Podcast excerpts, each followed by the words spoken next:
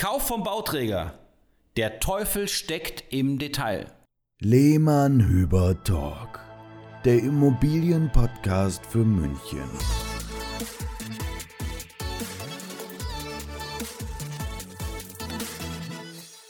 Servus und Hallo beim Lehmann Hüber Talk. Hier sind wieder der Sebastian. Hallo. Und der Marc. Grüß euch. Ähm, heute haben wir ein heißes Thema und zwar der Kauf einer Immobilie vom Bauträger. Wir beleuchten mal die Chancen und die Risiken und erzählen euch brandheiß die eigene Erfahrung, wie es ist, von einem Bauträger zu kaufen, von Anfang bis fast zum Ende. Ich habe nämlich äh, eine Wohnung gekauft bei einem Bauträger und möchte euch einfach davon erzählen, weil es erzählenswert ist, glaube ich, denn auch ja, als Makler ist man nicht davor geschützt, ja, Fehler zu machen, wenn man das erste Mal einen Neubau kauft. Ich habe viele Kunden und Freunde, du auch, Sebastian, ja. die entweder ein Haus oder eine Wohnung gekauft haben und ich konnte es immer nicht glauben, ja, warum sie alle ab einem gewissen Punkt dann das Motzen und Meckern anfangen Wobei es da auch eine große Bandbreite gibt. Von manche motzen ja. weniger, manche verzweifeln dran, es aber am Ende ist jeder überrascht. Es geht, glaube ich, eher darum, wer, wer erträgt es oder wer, wer regt sie auf. Ja? Oder, oder wer, auch wer, wer, ist der Bauträger, wie, mit wem hat man da zu tun? Also, viele Faktoren. Aber es ist also, schon komisch, Sebastian, dass beim Neubau ähm, schon eigentlich durch die Bank weg immer dieselben Kommentare kommen. Und ich weiß jetzt auch warum. Also wir lesen heute quasi aus deinem Tagebuch vor. Ja, genau. Tag 1. Ja. Also genau, Tag 1 standst du noch genauso da wie viele andere. Ähm, und genau, du hast gesagt, das kennen wir auch sowohl aus unserem Kundenumfeld als auch aus dem privaten Umfeld. Viele träumen davon, von eine oder ja, einen Neubau zu kaufen, ob es jetzt eine Wohnung oder ein Haus ist. Und dann kommen halt so Argumente wie, ja, da habe ich ja individuelle Gestaltungsmöglichkeiten. Und ähm, wenn der Bauträger, das ist ja ein Profi, der schuldet mir ja eine mängelfreie Immobilie und das wird ja alles auf Gewährleistung geregelt. Ähm, viel spannender sind halt wirklich die Dinge, die vorher passieren, bevor der Bauträger überhaupt was regeln muss. Es geht ja im Kopf schon los, Sebastian. Du bist, äh, du bist auf der Suche nach einer Immobilie.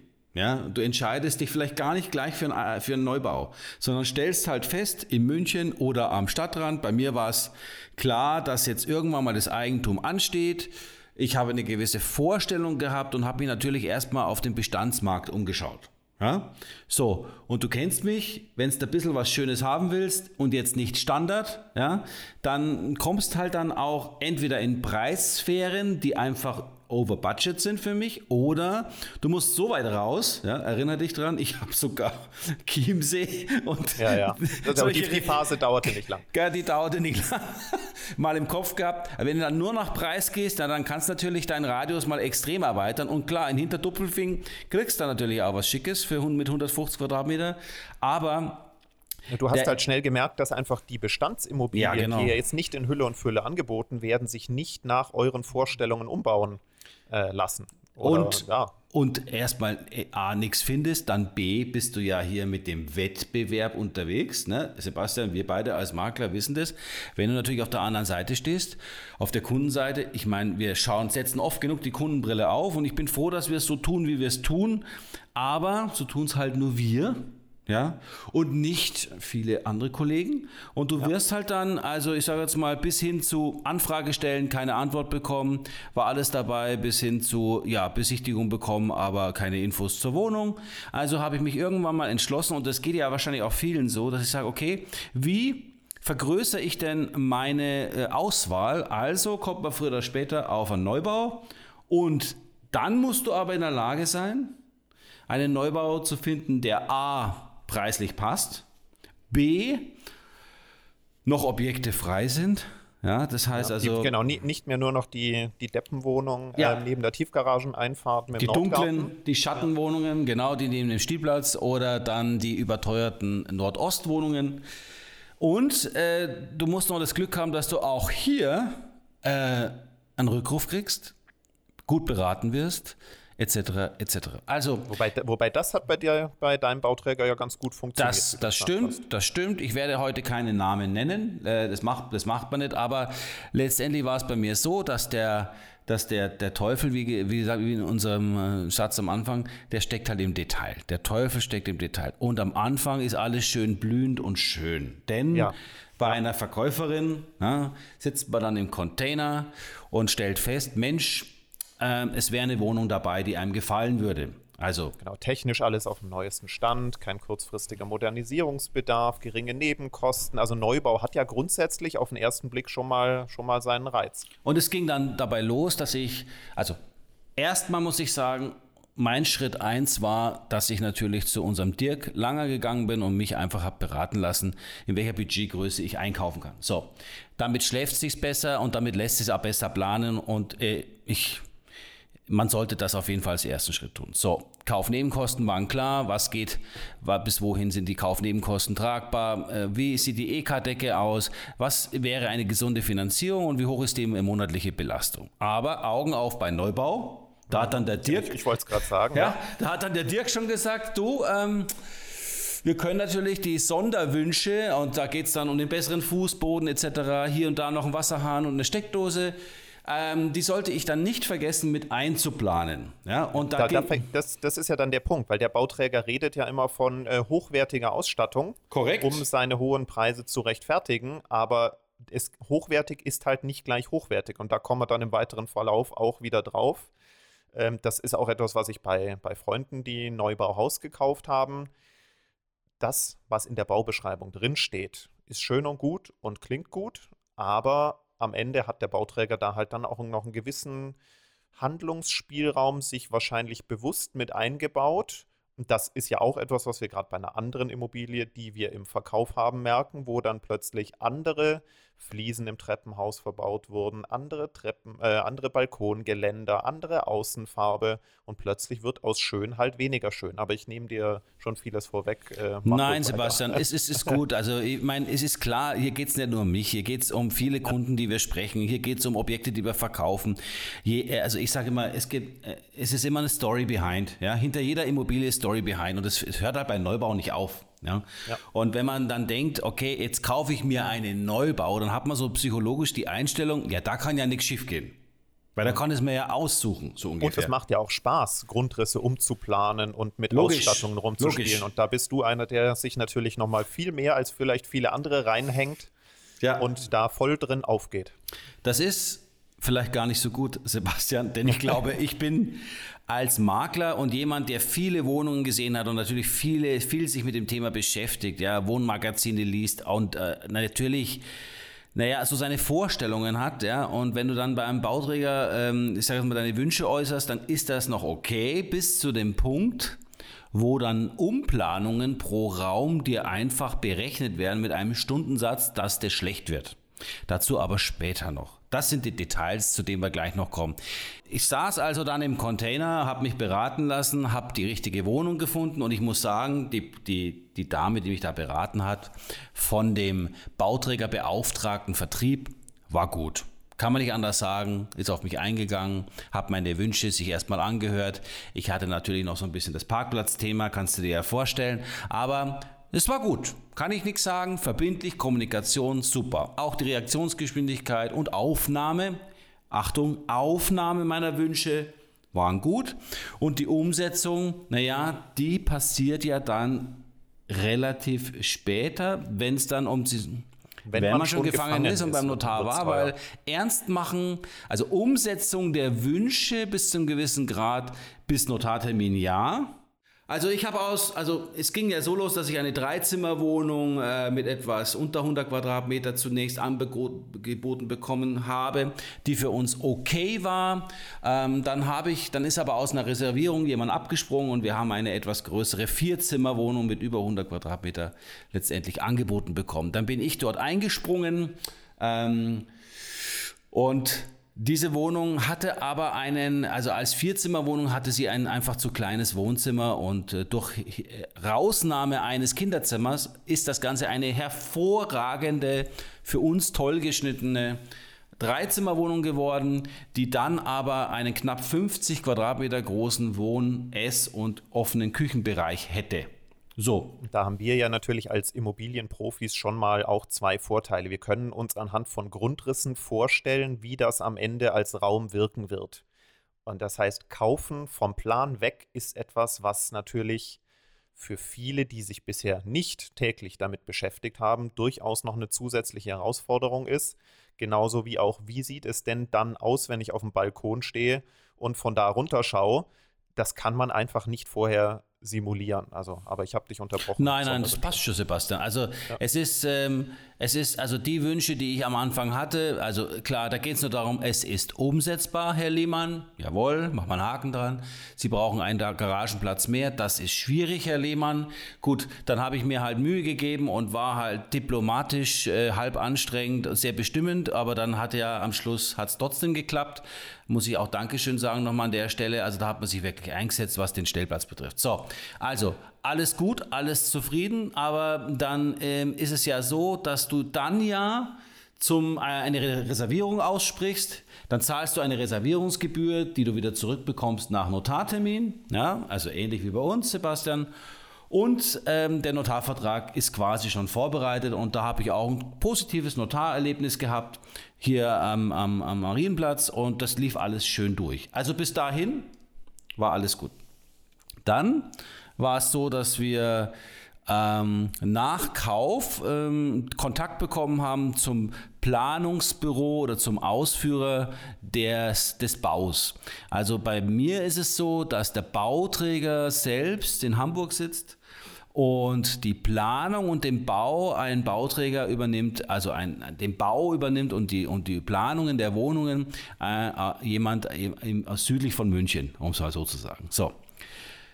Und deswegen hast du gleich mal zwei Ansprechpartner. Nämlich hauptverantwortlich jemanden in Hamburg und dann nochmal jemand hier, der dich mit dir zusammensetzt, aber der eigentlich nichts sagen, also nichts entscheiden kann. Und eins muss ich sagen, in dem Fall war es so, es gibt bei diesem Bauprojekt eine Online-Seite, da ist deine Wohnung schon mal, du, du bist schon eingespeichert dort, gehst mit dem Passwort rein und kannst dir dann aus einem Ausstattungskatalog ähm, Fliesen aussuchen, Wasserhähne aussuchen, äh, Badserien aussuchen etc. etc. Ob du eine Steckdose willst in der Garage oder nicht oder eine Wallbox und klickst das an und hast halt unten schön links unten eine Summe stehen, es summiert sich auf und dann weißt du, was deine Sonderwünsche kosten. Und da bin ich dann ungefähr das erste Mal in Ohnmacht gefallen.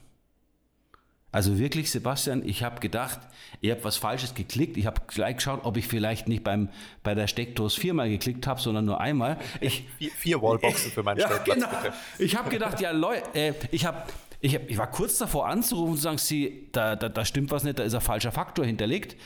Also das, das heißt, da ging es dann um Fliesen, Doppelwaschbecken, äh, anderes Parkett, äh, mehr Steckdosen und so. Also die Steck... Also eigentlich jetzt noch, noch nichts Außergewöhnliches wie äh, goldene Nein, da, Regen. Irgendwo. Also Steckdosen noch gar nicht mal, sondern einfach nur für die Tiefgarage nochmal Sonderwünsche für deinen Kfz-Stellplatz.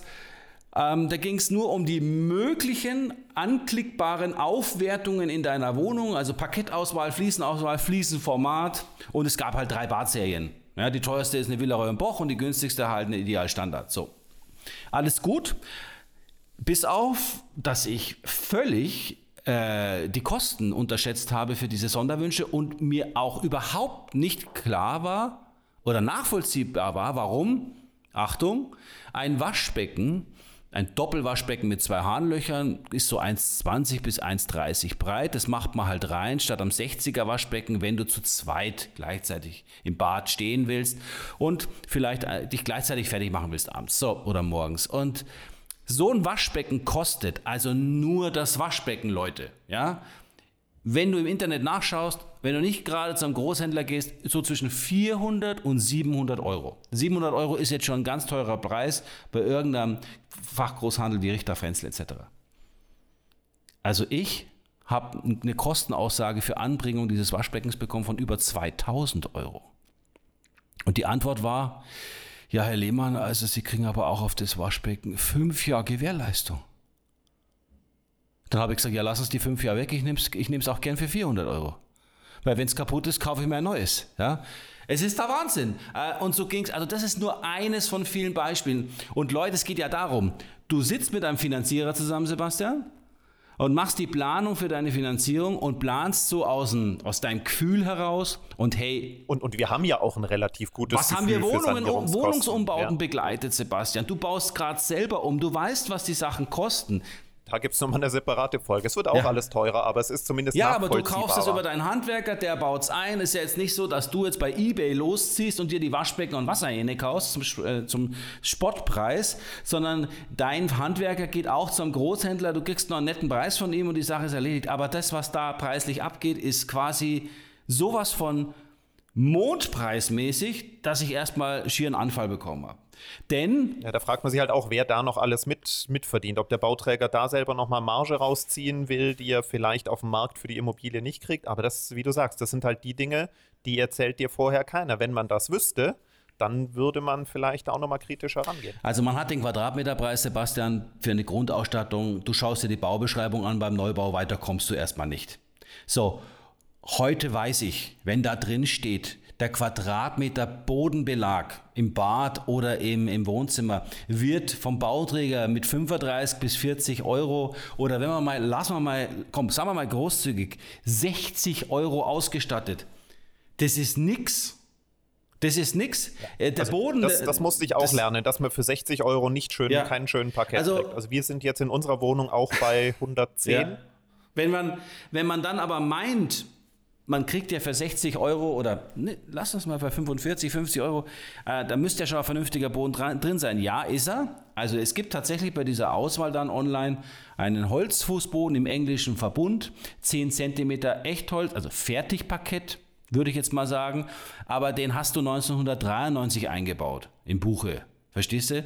Vielleicht gibt es noch in Eiche, aber sobald du etwas Dielenförmiges möchtest, und da rede ich jetzt nicht von 2 Meter Dielen oder 2,20, sondern 1,80er Standard-Dielen mit 19 Zentimeter Breite, die die sich auskennen, wissen Bescheid, von was ich rede. Und, und auch nicht mit allzu vielen Astlöchern. Ja, äh, auch wenn man das vielleicht etwas in der edleren Variante will. Mit, mit, also die Astlöcher sind ja auch Qualitätsstufen bei den Böden.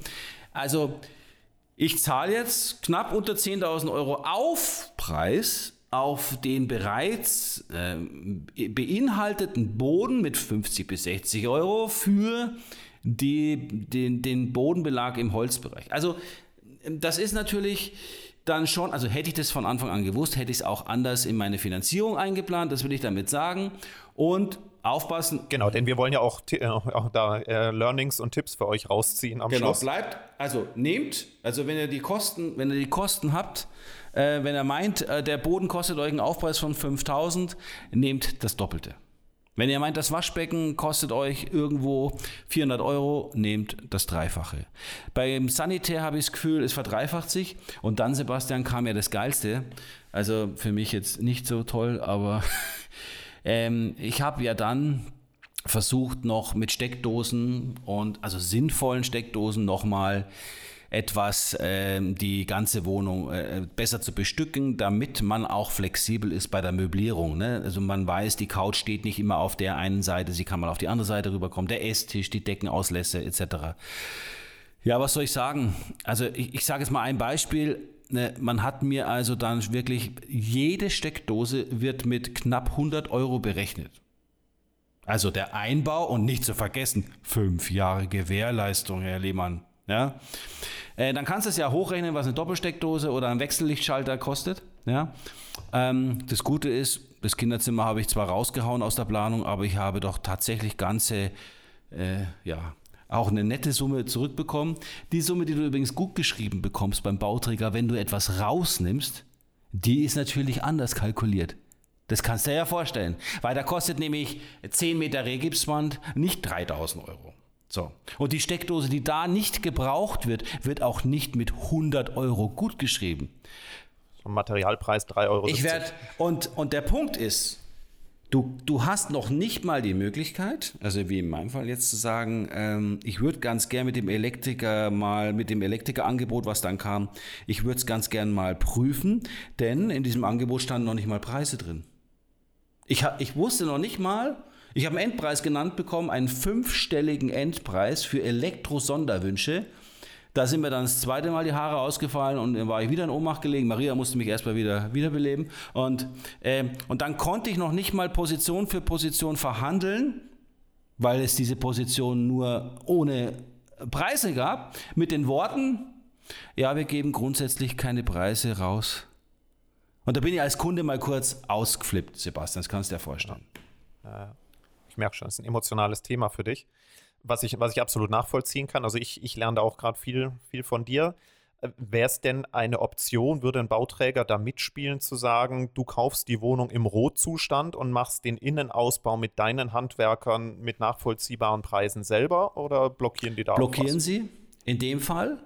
Das geht vielleicht bei äh, Ausbauhäusern, wenn du ein Fertighaus kaufst, ja, aber da hier alle Preise vorab verhandelt sind, da hier der Bauträger in die Gewährleistung muss, äh, einen, einen schlüsselfertigen Bau übergeben will, da hier nochmal der Gutachter durchläuft und noch fünf andere Gründe, darf keiner, keiner der Eigentümer selbst ran und basteln. Man darf nur über den Bauträger gehen und deren Dienstleister.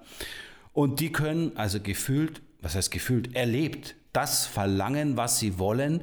Du hast ja gar keine andere Möglichkeit. Und was ich aber nicht verstehe in der Kommunikation, und darum geht es doch im Leben ganz oft, Leute, wenn ich einen Neubau kaufe und ich bin der Vertrieb vom Neubau und ich habe einen Erstkäufer von einem Neubau da, ich bin jetzt vielleicht nicht der ideale Mainstream-Fall, ja. Aber man muss die Leute von vornherein aufklären, was sie bei den Sonderausstattungen für Kosten erwarten. Weil sonst planst du dir einen Wolf und stellst dann fest, das kostet das Dreifache, das habe ich überhaupt nicht in meiner Planung drin gehabt. Der Finanzierer nicht und du selbst auch nicht. Und ja, das, das ist ja jetzt auch ein Learning oder zwei Learnings, die ich jetzt schon mal daraus ziehe. Also so früh wie möglich, bevor man zum Notar geht, ähm, so klar wie möglich die Aufpreise erfragen, sich frühzeitig Gedanken machen, was möchte man tun, Baubeschreibung vielleicht mal noch kritischer durchleuchten oder durchleuchten lassen. Also äh, nicht, nicht zu gutgläubig im Vertrauen, ähm, dass das dann schon läuft nach Plan, das Ganze kaufen und sich trotzdem zusätzlich, wie du es gesagt hast, nochmal einen finanziellen Puffer einplanen. Ja. Ähm, also für Aufpreise einen völlig absurden Betrag mal für sich einrechnen, weil äh, je, je weiter das Projekt fortschreitet, desto weniger absurd wird dieser Betrag. Also es ist, es ist so gewesen, Sebastian, dass in meinem Fall keine Möglichkeit war, vorher zu bemustern oder Preise zu bekommen. Ich durfte in das System online erst rein nach Unterschrift beim Notar. Für mich wäre es aber kaufentscheidend gewesen, es vorher zu wissen weil dann hätte ich mir ganz viele Gedanken zu ganz vielen tollen Böden oder anderen Themen einfach sein lassen. Ich hätte mir Ärger erspart, Enttäuschungen erspart und Verwunderungen erspart, wie denn so eine veredelte Steckdose äh, da reinkommt. Ich habe die wirklich gefragt, sagen Sie mal, die Steckdose für 100 Euro, kann die telefonieren, bringt die einen Nachtisch, kocht die? Keine Ahnung. Sage ich für das Geld, ich weiß ja nicht, wer verdient denn hier bitte so viel? Wer muss denn an einer Steckdose 300% Marge haben oder 500%? Das gibt es ja gar nicht. Ja? Äh, klar muss sie eingebaut werden und klar hat auch jemand einen Stundenlohn, der das Ganze macht, aber es ist bis heute nicht nachvollziehbar, wie diese Kosten zustande kommen. Oder, oder ich mache was falsch und mache morgen ein Elektrogeschäft auf. Also werde Elektriker. Handwerker. Keine Goldene. Ahnung. Aber es, die es, Kommunikation es, ja. ist da leider, leider, leider schlecht gewesen, denn. Ähm, die werden schon wissen, warum. Ja, Weil, so logisch. Äh, wahrscheinlich, wenn sie offen damit umgehen würden, dann würden es viele wahrscheinlich, so wie vielleicht ihr auch, dann doch nicht tun oder zumindest mal, ja. Äh, dann würde sich das auf die Vermarktungsdauern, Abverkaufszeiten schon, und, und Zeiten ist ja auch nochmal ein Thema. Ich meine, wenn man Neubau kauft, es wird einem Jahr ein Fertigstellungstermin in Aussicht gestellt. Es wird ein spätester Fertigstellungstermin zugesichert, aber es heißt ja in der Praxis immer noch nicht, dass der dann auch dazu kommt. Habt ihr da schon Erfahrung? Wie gut liegt euer Projekt im also Zeitrahmen also, oder muss man da auch, noch, auch mal mit Puffer das ist ähm, ist schon ein etwas größeres Projekt, das natürlich schon seit längerem in der Planung ist und auch durch die erste Corona-Welle schon eine leichte Verzögerung hat. Aber es gibt hier beim Bauträger im Vertrag einen extrem lange nach hinten abgesicherten Termin für Mitte 22. Also das würde dann bedeuten, dass der fast drei Jahre an der, mit der Baustelle zu tun gehabt hat. Ja? Das heißt also, der hat sich so nach hinten abgesichert, dass das nicht schief gehen kann, selbst wenn nochmal eine Corona-Thematik dazu kommen würde. Also der Rohbau steht jetzt, äh, die Raten sind auch schon gekommen. Ne? Also da geht es eh schnell. Das wird auch jeder, der Neubau gekauft hat, bestätigen, weil die Rechnungen, äh, die brauchen nicht lang, die kommen auch nie zu spät. Aber das ist ja okay. Genau, also für, für die Neulinge draußen, also Bezahlung eines Neubaus läuft in bis zu sieben Baufortschrittsraten. Ähm, die erste größte, ich weiß nicht, wie viel sind es, 25 Prozent, 30 Prozent mit, mit Erdarbeiten? 28 und dann die nächste nochmal 25. Genau, und das heißt, wenn man beim Bauträger kauft, zu einem Zeitpunkt, wo jetzt vielleicht der Rohbau schon steht, dann kann es sein, dass man schon mal sehr schnell die ersten 40, 50 Prozent bezahlen muss. Das heißt, die Finanzierungskosten dafür laufen auch schon. Und wenn man sich einen Neubau kauft zur Vermietung, was ja auch viele tun, dann musst du damit rechnen, dass du ein, vielleicht länger ein, als ein Jahr Kosten hast für die Finanzierung, bevor du Mieteinnahmen hast. Richtig. Das ist bei Eigennutzung immer noch mal ein bisschen was anderes, aber auch da läuft halt die bisherige Belastung für die Mietwohnung weiter, zusätzlich zur Belastung für für den Neubau. Muss man wissen. Und äh, ein guter Finanzierer klärt da einen aber auch auf, ob es sich rechnet oder nicht. Man muss halt zu dem Quadratmeterpreis, der dann beim Neubau auch mal attraktiv scheint, nochmal einfach die Ausstattung hinzurechnen. Das ergibt ja dann einen neuen Kaufpreis, nochmal geteilt durch die Quadratmeter, dann kommt man wirklich auf einen realistischen Kaufpreis. Wenn man vorher weiß, was die Sonderausstattungen so kosten. Ich und vor allem, wenn man vorher weiß, was man möchte. Ja, korrekt. Ist, fängt ja bei vielen die Planung auch erst ein bisschen später an. Also macht euch wirklich von Anfang an Gedanken, welche Ausstattungsqualität wollt ihr, was ist euch wichtig, denn je früher ihr euch damit beschäftigt, desto eher könnt ihr es auch in die Finanzierung. Ja, und so eine Bemusterung muss auch dann irgendwann mal abgeschlossen werden. Ich habe auch Verständnis für die Zeitplanung dieser, dieser Bauträger. Das muss natürlich alles geplant werden und gerade bei so großen Objekten hast du einen Schwarm von Käufern und jeder hat halt äh, irgendwo auch seine, seine Wünsche. Also ich will jetzt nicht sagen, dass ich ausschließlich schlechte Erfahrungen gemacht habe, aber es gab ein riesen Learning für mich. Ähm, ich weiß jetzt viel besser, wovon Kunden reden oder was, was sie durchmachen, wenn sie einen Neubau kaufen. Ich glaube, man kann den ganzen Prozess noch optimieren, Sebastian, ähm, im Vorfeld einfach mit einer gewissen Transparenz, wie so oft im Leben, ja, offene Kommunikation, dann hast du einfach auch später keinen Ärger. Für Kapitalanleger ist so ein Neubau in der Abwicklung, was Sonderwünsche betrifft, überhaupt nicht problematisch. Problematisch wird es nur dann, wenn du Sonderwünsche willst, wie zum Beispiel so ein Duschfach in der Dusche eingemauert.